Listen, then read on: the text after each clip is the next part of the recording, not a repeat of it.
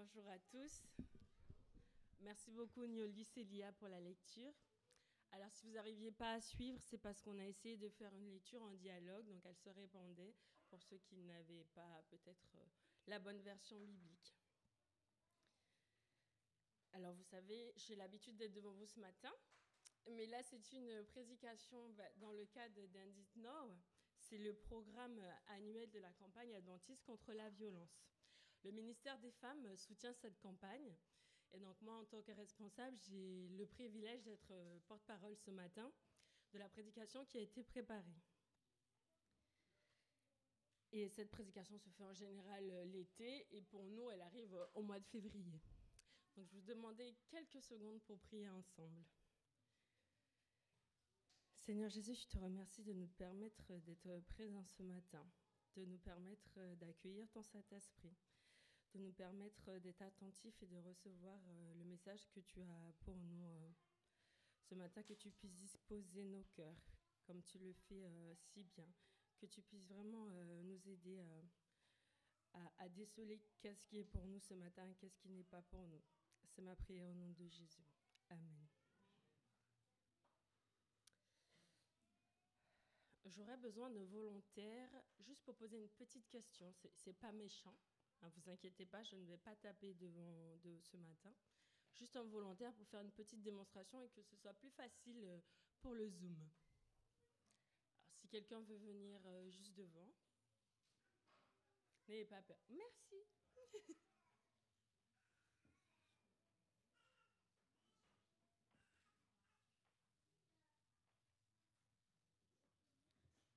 si je te montre cet objet. Pour toi, il est bon ou il est mauvais? Il est bon et il est mauvais. Il est bon et il est mauvais, elle m'a dit. Il est dangereux ou il est utile? Les deux. Les deux. Je te remercie. Vous voyez, c'était tout ça. Je vais vous montrer.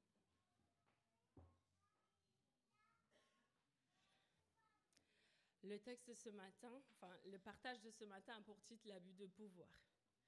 Vous comprenez évidemment par la petite démonstration que nous devons être prudents et non imprudent avec un objet tranchant. C'est la même chose avec le pouvoir. Nous devons être également prudents et non imprudents. Le pouvoir en soi n'est ni bon ni mauvais, mais on peut s'en servir pour faire beaucoup de bien ou beaucoup de mal. Les voitures et les avions ont le pouvoir de faire beaucoup de bien pour nous, en nous emmenant là où nous souhaitons aller. Mais on peut également abuser de ce pouvoir et utiliser ces voitures pour faire beaucoup de mal quand elles deviennent des machines à tuer. La Bible regorge d'histoires qui parlent de pouvoir. Vous pouvez passer à la salle suivante. Euh, de, de, la bonne utilisation du pouvoir, mais aussi de l'abus de pouvoir. La première histoire, et la plus évidente, est celle de Lucifer devenu Satan. Il avait du pouvoir, mais il en voulait encore plus. Il se servit de sa position pour empoisonner l'esprit d'un tiers des anges. Non content de les avoir fait chuter, il s'en alla travailler au corps Adam et Ève, et aussi tous ceux qui vinrent après eux. L'agresseur comme les victimes sont atteints, mais Satan recevra son châtiment à la fin des mille ans. L'abus de pouvoir est souvent subtil. C'est par la manipulation qu'il se manifeste. C'est ce qui est arrivé dans le Jardin d'Éden. Parfois, l'abus de pouvoir se manifeste sous toutes ses formes. Pauvre de moi, ou en, suscitant le doute chez l'autre, en lui disant Après tout ce que j'ai fait pour toi Toutes ces déclarations sont malhonnêtes, abusives et manipulatrices. À l'opposé de Satan et de son abus de pouvoir, nous avons Jésus. Lui ne s'est jamais servi de son pouvoir considérable dans son propre intérêt. En fait, il a mis de côté son pouvoir pour prendre la position de serviteur. Dans Marc 10 au verset 25, il est écrit. Car le Fils de l'homme est venu non pour être servi, mais pour servir et donner sa vie en rançon pour beaucoup. Il est notre exemple. Il connaissait ses limites et les respectait. Jésus n'a jamais forcé ou ne force quiconque. Il nous laisse le choix et la liberté. Le Pharaon est un dirigeant qui abusa de son pouvoir. Le Pharaon a dit à Moïse, Sors de chez moi, Garde-toi de revoir ma face, car le jour où tu verras ma face, tu mourras. Exode 10, verset 28. Le mauvais usage du pouvoir se retourne contre nous. C'est le fils du Pharaon qui mourut et non Moïse. Autre exemple biblique d'abus de pouvoir, l'histoire des fils d'Élie, dans Samuel 2, les versets 25, 22 à 25. Ils se livraient à de nombreux abus sous diverses formes, jusqu'à ce que le ministère d'Élie soit détruit et qu'il meure. Et les Lointes avaient quelque chose d'instructif à dire sur cette histoire. Beaucoup de ministres du Christ ressemblent aux fils d'Élie, profitant de leur fonction sacrée pour se livrer au mal et commettre l'adultère, conduisant les fidèles à transgresser la loi de Dieu. Ils auront à rendre compte d'une façon redoutable lorsque le cas de tous sera passé en revue devant Dieu et qu'ils seront jugés pour les œuvres accomplies dans leur corps. L'adultère est l'un des plus terribles péchés de notre époque et il existe parmi les chrétiens de toute profession de foi. L'une des histoires bibliques qui peut vraiment nous aider à comprendre toute cette question d'abus de pouvoir est celle de David et Bathsheba. Historiquement, nous avons souvent considéré ce récit comme une simple histoire d'adultère. C'est aussi le cas. Mais nous devons voir cette histoire sous un autre jour. Plus d'une fois, David avait fait preuve d'une grande retenue dans l'exercice du pouvoir. Il avait compris ses limites. Il avait écouté Abigail et n'avait pas tué son mari et toutes les personnes de son entourage. David dit à Abigail, Béni soit l'Éternel, le Dieu d'Israël, qui t'a envoyé aujourd'hui à ma rencontre. Tiré de 1 Samuel 25, les versets 32. Quand David eut l'occasion de tuer Saul, il se contenta de trancher un bout de son manteau. David ressentit même de la culpabilité. La Bible dit, après cela, David sentit battre son cœur, parce qu'il avait coupé le pan du manteau de Saül, et il dit à ses hommes, Que l'Éternel me garde de commettre contre mon Seigneur, le Messie de l'Éternel, une action telle que porter la main sur lui, car il est le Messie de l'Éternel. Tiré de 1 Samuel 24, les versets 5 et 6. David vécut une expérience similaire plus tard, quand il prit la lance et la jarre d'eau, et à, côté de la tête de Saül. Mais quand David et Bathsheba vit qu'il eut du désir pour elle, il ne tenait pas compte de ses limites et se servit de son pouvoir considérable pour obtenir ce qu'il voulait. Certains disent que c'est Bathsheba qui l'avait tenté, ou bien qu'elle aurait pu refuser ses avances. Ceux qui disent cela ne comprennent pas ce qu'était le pouvoir d'un roi dans l'Antiquité. Et même si elle avait pu refuser, c'est David qui demeurait responsable.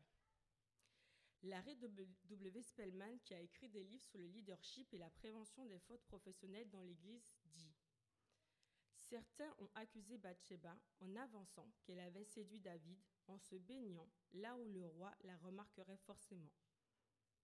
Cela fait de Bathsheba et non de David la responsable de l'incapacité du roi à maîtriser ses pulsions érotiques. Une telle insinuation est absurde. Même si Bathsheba avait agi de manière à exciter les passions du roi, le roi David n'en demeure pas moins totalement responsable de ce qu'il a fait. Malgré sa beauté et son charme, Bathsheba n'a pas la capacité de faire perdre au roi tout contrôle et tout sens de responsabilité. Pas plus que Goliath avait la capacité de faire peur à David.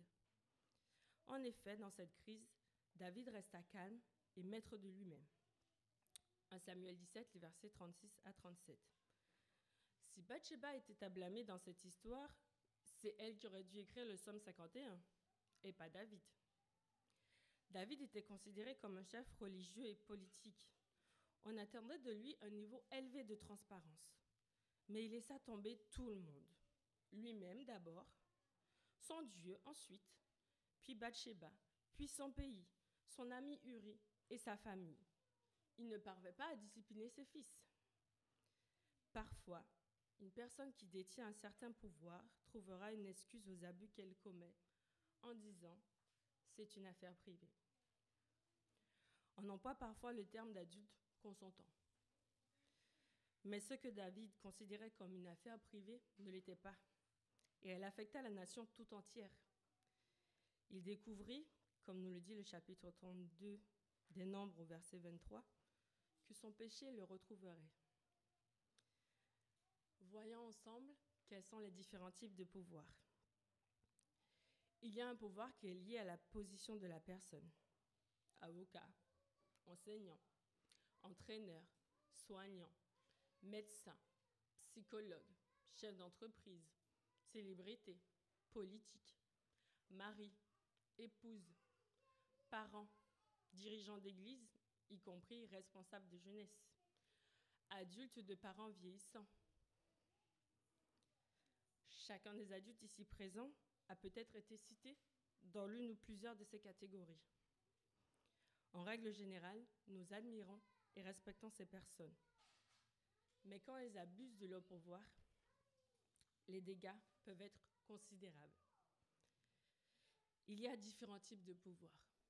Économique, faire un mauvais usage de l'argent et de la confiance que d'autres nous accordent pour la gestion de fonds. La personne exerce un pouvoir parce qu'elle a de l'argent. Les autres l'admirent ou bien elle peut contrôler les choses ou les événements avec son argent, soit en le donnant, soit en ne donnant rien. L'influence. Faire usage de la persuasion parce qu'on a écrit un livre, parce qu'on est youtubeur, parce qu'on est membre d'un groupe donné, parce qu'on a un tempérament énergique. Pensez à toutes ces personnalités du monde du sport, du divertissement, de la musique, des médias sociaux, et d'autres personnes connues qui influencent leurs abonnés et apparaissent dans des publicités. Elles ont un pouvoir de persuasion. Le pouvoir physique, c'est généralement faire usage de sa taille et de sa force pour forcer l'autre à obtempérer. Cela peut sembler évident si vous êtes plus fort ou plus grand qu'une autre personne, vous avez l'ascendant sur elle. Le pouvoir informationnel, c'est-à-dire qu'on va garder des informations pour nous qui pourraient être utiles à l'autre et le mettre en danger. Le pouvoir psychologique et émotionnel, utiliser les émotions pour dominer, humilier, manipuler ou contrôler les autres. Le pouvoir spirituel, user de son influence et de sa position spirituelle pour ordonner, exiger, dénigrer ou forcer quelqu'un à croire quelque chose, à agir d'une certaine manière. Le pouvoir sexuel, exploiter l'autre pour sa gratification sexuelle personnelle. L'abus de la part de ces personnes peut se manifester sous forme d'abus sexuels, d'inceste, d'agression, de harcèlement, d'abus verbaux et ou physiques. Ou bien, il peut s'agir d'une personne ou d'un groupe dans son propre intérêt. Vous qui êtes présents ce matin ou qui nous suivez sur Zoom, vous vous dites peut-être, je ne rentre dans aucune de ces catégories, moi. Je n'ai aucun pouvoir. Pourtant, nous avons tous du pouvoir dans certains domaines. Et nous devons tous respecter les limites et être tenus responsables pour l'usage que nous faisons de ce pouvoir. Généralement, la personne qui pense qu'elle n'a aucun pouvoir devient une victime. Nous devons être en être conscients et nous en protéger. On entend de plus en plus parler de reçus d'abus de pouvoir venus du monde entier, que ce soit dans la presse ou par le bouche à oreille. Nous avons probablement tous entendu une certaine histoire à l'époque d'une certaine église qui a fait les gros titres en raison des abus sexuels commis par des prêtres sur des enfants. Nous ne pensons pas que certaines régions sont plus touchées que d'autres, mais certaines en tout cas sont plus transparentes à ce sujet. Et nous sommes fiers que l'Église adventiste du septième jour ait été plus ferme concernant les abus commis par ses pasteurs, ses enseignants et d'autres dirigeants. Il est certain que nous ne pourrons jamais résoudre le problème en faisant comme si de rien n'était, comme si les abus n'existaient pas. Ils existent bel et bien. En février 2008, la revue Ministry, revue internationale pour les pasteurs, a publié un article sur Adventist Risk Management, la compagnie d'assurance de l'Église adventiste du septième jour. L'un des directeurs, en réponse à des questions sur les abus commis par des dirigeants d'Église, y déclarait Les abus existent. Certaines dénominations ont pu le parti de refuser de l'admettre, encore et encore, jusqu'à ce que la justice intervienne. L'expertise que le groupe a développée intervient pour tenter de minimiser la douleur et la souffrance causée par les abus. Dès que les plaignants cèdent à la colère, ils s'en prennent à l'Église et à ceux qui viennent leur venir en aide. Et la guérison devient pour eux quasiment impossible. Vous voyez, quand il y a de l'abus de pouvoir, les gens souffrent. Et souvent, ils perdent également toute confiance en Dieu. Quand les limites sont dépassées, il y a toujours quelqu'un qui souffre. C'est souvent la personne qui détient le pouvoir, ainsi que la victime. Je dis bien victime entre parenthèses. Et quand il s'agit d'un dirigeant d'église, il n'y a pas que les personnes qui sont touchées, mais l'église et sa mission. Vous demandez qu'est-ce qu'on peut faire? Y a-t-il une solution à ce problème? Des bonnes nouvelles? Oui. D'abord, nous devons admettre qu'il peut nous arriver à tous d'abuser notre pouvoir dans certains domaines. Si nous ne laissons pas le Saint-Esprit nous guider en toutes choses. Nous devons faire attention à ne pas devenir ni victime ni agresseur. En tant que membres d'une assemblée, d'une famille, nous devons tous rendre des comptes les uns aux autres et rendre des comptes à Dieu. Et voici quelques éléments auxquels nous pouvons et nous devons faire attention. La transparence. En tant que pasteur ou autre leader spirituel, quel que soit notre pouvoir, vous devez comprendre que Dieu vous tient davantage responsable du maintien de ces standards, non seulement dans vos paroles, mais aussi dans vos manières de faire. Dans Jacques 3, verset 1, il est écrit Ne soyez pas nombreux à vouloir être enseignants, mes frères, car vous savez que nous subirons un jugement plus sévère. Nous pouvons faire attention à la réciprocité. Quand nous trouvons un terrain d'entente sans aucun ascendant sur l'autre, c'est là que nous pouvons collaborer de la meilleure façon possible. S'il y a une égalité sur quelque plan que ce soit, l'un des deux est désavantagé et les risques d'abus en général sont plus grands. Nous pouvons veiller au respect. Nous devons respecter nos propres limites, notre propre corps et notre propre pouvoir. Cela veut dire ne pas s'en servir pour abuser, ni pour se laisser abuser. Paul le dit clairement quand il affirme Je vous exhorte donc, frères, car les compassions de Dieu à offrir votre corps comme un sacrifice vivant, saint et agréable à Dieu, ce qui sera de votre part un culte raisonnable. Parole tirée de Romains 12, les versets 1. Dans 1 Corinthiens 6, verset 19, il nous rappelle Ne savez-vous pas ceci? Votre corps est le temple du Saint-Esprit qui est en vous et que vous avez reçu de Dieu. Vous n'êtes pas à vous-même. Nous pouvons faire attention à la collaboration. À nouveau, nous avons là aussi des exemples bibliques. Au tout début, Adam et Ève reçurent tous les deux le contrôle. Aucun des deux ne devait se servir de son pouvoir pour dominer l'autre. Quand nous collaborons avec les autres, au lieu de chercher à avoir l'ascendant sur eux, les résultats sont bien meilleurs. Élisabeth et Zacharie travaillèrent ensemble pour élever leur fils Jean. Voyez l'origine du mot. Collaborer. Co égale avec, laborer, travailler, œuvrer, travailler ensemble. Ananias et Saphira sont un exemple négatif de collaboration abusive. Sur le plan financier, ils avaient du pouvoir. Le texte ne nous dit pas pourquoi ils ont décidé de s'en servir pour duper. Mais cette histoire illustre la gravité du péché au sein de l'Église, la sensibilité de l'esprit au péché et le jugement de Dieu en cas de péché. Voyons ce que Paul a écrit dans Éphésiens 4, qui est une magnifique illustration de transparence et de responsabilité partagée et positive, de réciprocité, de respect et de collaboration. À partir de Éphésiens 4 au verset 1, il est écrit que les croyants sont exhortés à marcher d'une manière digne de la vocation qui vous a été adressée en toute humilité et douceur avec patience. Et forcez-vous de conserver l'unité de l'esprit par le lien de la paix. Si nous vivons vraiment ainsi, il n'y a aucun abus à aucun niveau. Personne ne voudrait avoir l'ascendant sur quiconque simplement parce qu'il en a le pouvoir. Paul poursuit en nous mettant en garde au verset 17 à 19 contre la futilité des mauvaises actions qui conduisent à une compréhension obscurcie et la séparation avec la vie de Dieu, à cause de l'ignorance qui est en eux et dans l'endicissement de leur corps. Vous voyez le contraste? Vous sentez les packs dans vos tripes de cet état opposé? L'un indigne de la vocation qu'il a reçue, il est humble, doux, patient, par la grâce du Saint-Esprit. L'autre, plein de mauvaises pensées et d'actes qui le conduisent à une compréhension obscurcie, en définitive, à une séparation d'avec la vie de Dieu. Le verset 24 nous invite à la fois à une nouvelle attitude et à un nouveau moi. Créé selon Dieu dans une justice et une sainteté qui produit la vérité. Mais Paul ne s'arrête pas là. Au verset 26, il aborde une réalité qu'on a abordée aussi la semaine dernière. Il nous arrivera de nous mettre en colère. Oui, cela arrivera. Même Jésus s'est mis en colère. Mais il n'a jamais été abusif.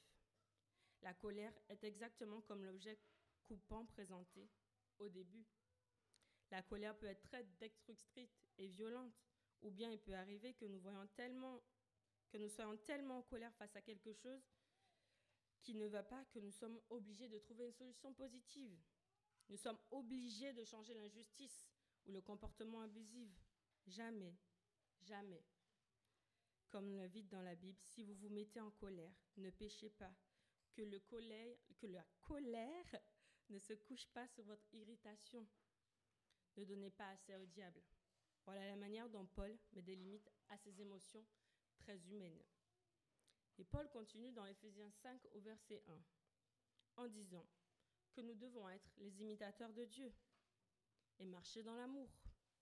Le terme original que Paul utilisait, excusez-moi pour la prononciation, pour ceux qui ont fait des langues anciennes, est mimeter, dont le mot est imiter. Il n'y a qu'une seule manière d'y parvenir. Nous devons regarder attentivement à Dieu. Nous devons nous concentrer sur ses caractéristiques dans notre vie au quotidien. Être comme lui et refléter son caractère auprès de ceux qui nous entourent. Se, concentrer, se contenter de moins que cela, dit Paul, revient à donner accès au diable, à lui laisser une emprise, à lui donner les clés de la porte d'entrée de notre cœur. Nous sommes appelés dans l'Ephésiens 5 au verset 10 à examiner ce qui est agréable au Seigneur et à veiller avec soin sur notre conduite, non comme des fous, mais comme des sages, et à racheter le temps. Si nous menons des vies marquées par ces caractéristiques irrésistiblement positives, la transparence, la réciprocité, le respect et la collaboration, nous nous soumettons les uns aux autres dans la crainte de Christ, comme nous rappelle l'Éphésiens 5 au verset 21. Et dans toutes nos relations, Paul dit, si nous reflétons la transparence, la réciprocité, je, je répète volontairement, le respect et la collaboration qui représentent notre processus de transformation en de magnifiques et artistiques imitateurs de Dieu, nous vivons dans le contraire de l'abus de pouvoir.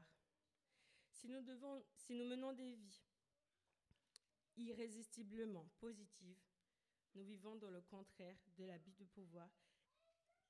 Si nous menons des vies marquées par ces caractéristiques, nous cesserons de les exaspérer, de provoquer, d'harceler les autres, d'harceler nos propres enfants. Nos relations conjugales seront fondées sur l'égalité, le respect, la soumission mutuelle et surtout la soumission à Dieu.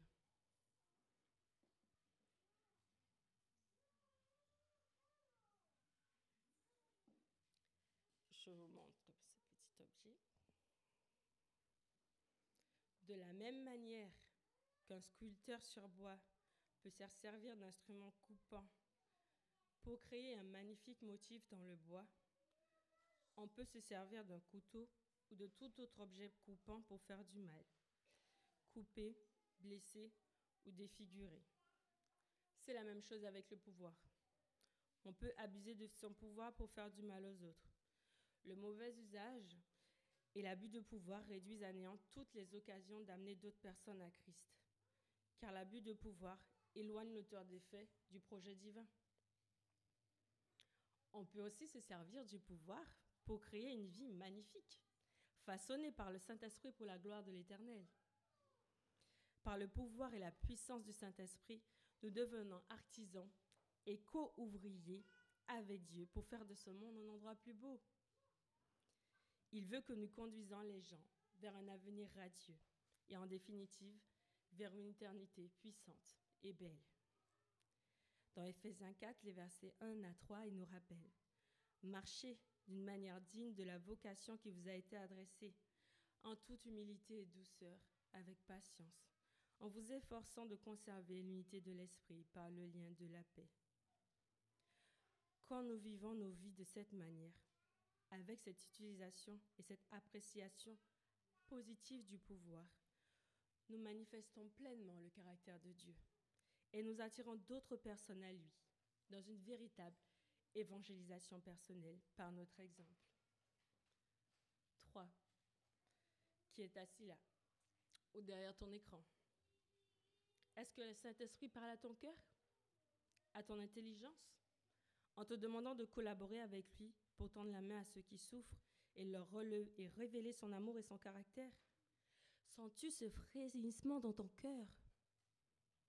Je crois que Dieu parle à chacun d'entre nous afin de tendre la main aux femmes, aux hommes en détresse, aux enfants en détresse, aux personnes seules, aux personnes qui ont un passé de violence, aux personnes qui ont un passé de tristesse, aux personnes abattues, aux personnes qui essayent de se cacher. Parfois on dit aux personnes qui, qui sont au dernier rang. Qui que soit cette personne à laquelle Dieu te demande de tendre la main et d'apporter ton aide, n'oublie pas qu'elle t'attend. Elle attend. Ne la fais pas attendre trop longtemps. Si aujourd'hui tu sais te répondre à Dieu et lui dire, oui, je veux servir, oui, je veux apporter mon aide par et avec ton nom et ton amour, lève-toi avec moi. Je prierai et ensuite ceux qui le veulent pourront prier.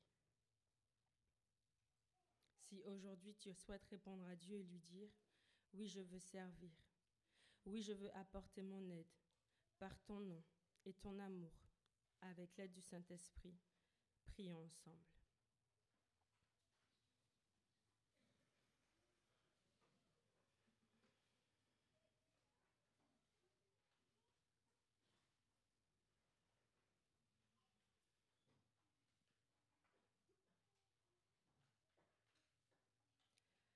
Ce matin, Seigneur, nous te demandons, comme tu nous permets de le renouveler chaque matin, de nous remplir de ton Saint-Esprit. Ce matin, nous voulons plus particulièrement que tu nous interpelles, afin de nous remplir de ton Saint-Esprit, que nous soyons conscients du pouvoir que nous pouvons exercer sur l'autre, du pouvoir que nous pouvons avoir au quotidien, et que nous puissions nous remplir d'amour, de tendresse, de réciprocité, de respect, penser à collaborer avec l'autre, afin de s'assurer que nous n'abusons pas de nos pouvoirs. Nous donner les clés, Seigneur Dieu, pour aller vers l'autre et l'aider. L'aider parce qu'il ne sait peut-être pas comment agir et qu'il se sent seul, parce qu'il est victime de violence et qu'il ne veut pas se sentir victime, parce qu'il est agresseur et qu'il veut s'en sortir. Oui, Seigneur, aide-nous à tendre la main à chacun de tes enfants. C'est ma prière au nom de Jésus. Amen.